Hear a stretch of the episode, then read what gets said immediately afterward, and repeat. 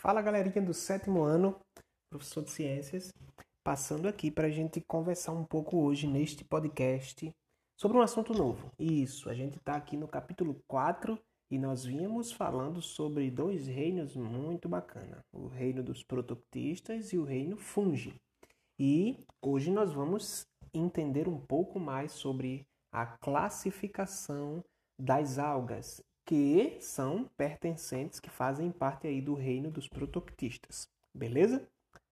Galerinha, vocês já vão pegar o material de vocês, o, li o livro didático, para que a gente possa trabalhar junto, tá bom? Já pega aí também o caderno para fazer suas observações, já que a gente vai trabalhar um assunto novo, você tem muito que escrever, muito que anotar. Então, por favor, não perca nenhum detalhe, porque isso é muito importante, tá bom? Então, vou dar esse tempo para você ir buscar aí seu caderno. Para você que ainda não pegou, eu sei que você não pegou. Vai buscar, vai buscar o caderno, vai buscar o livro, pega também o material para anotar, é, para fazer observações e etc. E eu vou começando por aqui. Quanto à classificação das algas. Caramba, a gente já estudou tanta coisa. A gente já estudou sobre os vírus, sobre os protozoários, a gente já estudou sobre os seres eucariontes, procariontes, células que possuem carioteca, que não possuem. E agora, finalmente, a gente está trabalhando dentro do reino dos protoctistas. E como maiores representantes deste reino estão as algas. As algas elas também se classificam. Lembra que a gente falou sobre classificação, a gente viu a árvore filogenética e as algas elas também se classificam. Então eu tenho diversos tipos de algas e hoje eu vou citar aqui para vocês alguns tipos dessas algas para que vocês anotem aí e se familiarizem com elas, beleza? Bom, a primeira delas, nós já até conversamos, é, chama-se diatomácea. É um tipo de alga, um tipo de alga, microalga na realidade, é, pertencente ao filo dos bacilariófitos ou bacilariófita, tá bom? Elas são encontradas principalmente nos ambientes de mares, é, mas também elas podem ser encontradas na água doce e salobra, beleza? Essa galerinha aí, elas são as responsáveis por formar a maior parte dos fitoplânctons. Lembra que a gente estudou sobre fitoplâncton, que são a base da cadeia alimentar marinha, responsáveis por mais de 75% do oxigênio produzido no planeta Terra? Exatamente. São as diatomáceas. Então, se eu perguntar assim, galera, qual o tipo de alga que é responsável pela produção de oxigênio mesmo? Qual é o nome da classe delas? Aí você vai lembrar de diatomácea, tá bom? Tá certo? Galera, é... elas vivem flutuando, tá bom? Dispersas, são animais de vida livre, não possuem locomoção, ok? É... Na realidade, sua produção é assexuada e é por bipartição. Elas se dividem a todo momento. A segundo, o segundo tipo de classificação das algas é o que eu chamo de dinoflagelados. E o próprio nome já, já, já sugere que ela tem alguma coisa de diferente dos, das diatomáceas, né? Dinoflagelados. Então dá a entender que ela possui algum tipo de flagelo. Ela pertence ao fino das dinófitas, né? A maioria é encontrada em água salgada e apenas algumas espécies em, água, em água doce. Elas também vivem flutuando é, nas águas e são parte também do fitoplâncton. Elas apresentam parede celular muito grossa e elas possuem dois flagelos. Opa, olha o nome! Dinoflagelado. Dino da ideia de dois, do latim e flagelados da ideia de flagelo. Flagelo todo mundo sabe, vocês já conhecem. É aquelas estruturazinhas de locomoção que eles usam. Então, elas possuem dois flagelos. Normalmente possuem pigmentos vermelhos, tá bom? Além da clorofila que dá o pigmento verde para elas.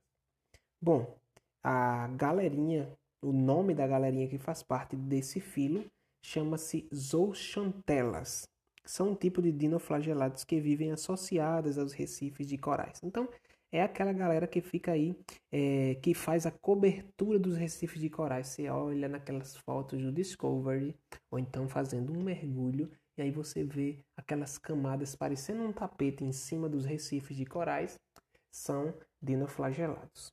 Galera, depois eu tenho as euglenas. as euglenas elas já são muito diferentes das dos dinoflagelados e das diatomáceas. Por quê? Porque elas são encontradas principalmente na água doce. Então, as duas que a gente viu até agora são principalmente encontradas em água salgada, nos mares. Já as euglenas, elas são animais principalmente de água doce. Pigmento delas, clorofila. Normalmente é a cor verde. A reprodução delas também vai ser por bipartição e elas apresentam um ou dois flagelos para, para se locomover. São autotróficas, ou seja, autossuficientes, realizam aí autotrofia fotos, a partir da fotossíntese para obter a sua energia. Mas se a intensidade luminosa do ambiente não for suficiente, elas isso e elas conseguem também captar nutrientes do meio onde elas vivem, galera. Bom, elas também podem ser heterotróficas. Depois eu tenho o que nós conhecemos por rodófitas. As rodófitas são extremamente diferentes. É o que nós chamamos de alga vermelha. Isso mesmo, o pigmento dela é em sua maioritária vermelho, o que significa que o pigmento que mais se, se expressa nela não é a clorofila, e sim um outro chamado xantofila. Lembra desse termo? Bom, elas apresentam celulose em sua composição. A reprodução delas é assexuada ou sexuada, dependendo da espécie, né? Elas, elas são também chamadas de algas vermelhas, como eu já falei, em razão da grande quantidade de pigmento vermelho que elas contêm. Absorvem muita luz, né, que penetra no fundo dos oceanos, porque são animais de recifes, tá bom? Então elas ficam ali na lâmina d'água em animais que em ambientes que tem muitos animais, tipo recifes de corais, tá bom? E é, nós chegamos aqui às clorófitas. Bom, clorófita, o próprio nome é bem sugestivo. Clorófita, da ideia de que um elemento possui clorofila, beleza? Elas pertencem ao filo das clorófitas, assim como o próprio nome sugere. Elas podem ser uni ou pluricelulares, e a maioria delas habita ambientes aquáticos, como as marés e a água doce, mas há também as que vivem em ambientes terrestres, tipo úmidos. Bom, é, a parede celular delas é composta por celulose também, muito presente nos vegetais, e o pigmento mais comum das clorófitas é a clorofila, como o próprio nome sugere. Tá? É por essa razão que elas são chamadas de algas é, clorófitas. Bom, elas vivem em ambientes terrestres úmidos e elas se associam a fungos também. Olha só, entre dois reinos, o reino dos productistas e dos fungos. Beleza? Elas realizam fotossíntese e elas conseguem ah, lá no fungo da matéria orgânica, enquanto o fungo fornece às algas sais minerais e água.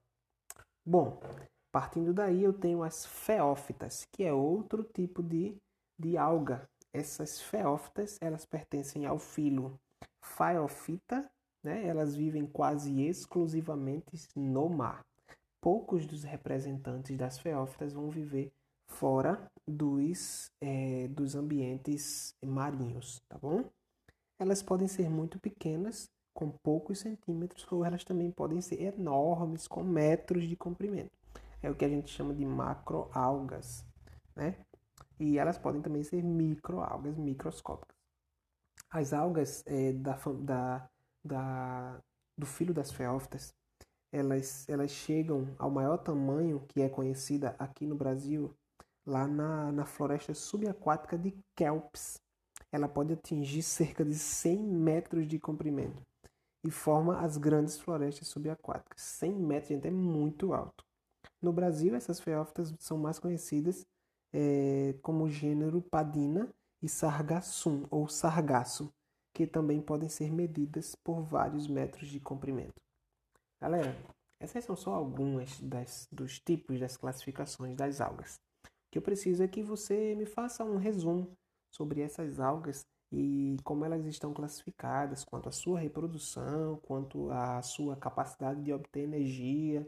Então, é, e quanto ao seu pigmento também, clorofila ou xantofila ou pigmento. Se quiser fazer qualquer outra observação, fica à vontade quanto aos seus órgãos de locomoção, flagelos é, e etc.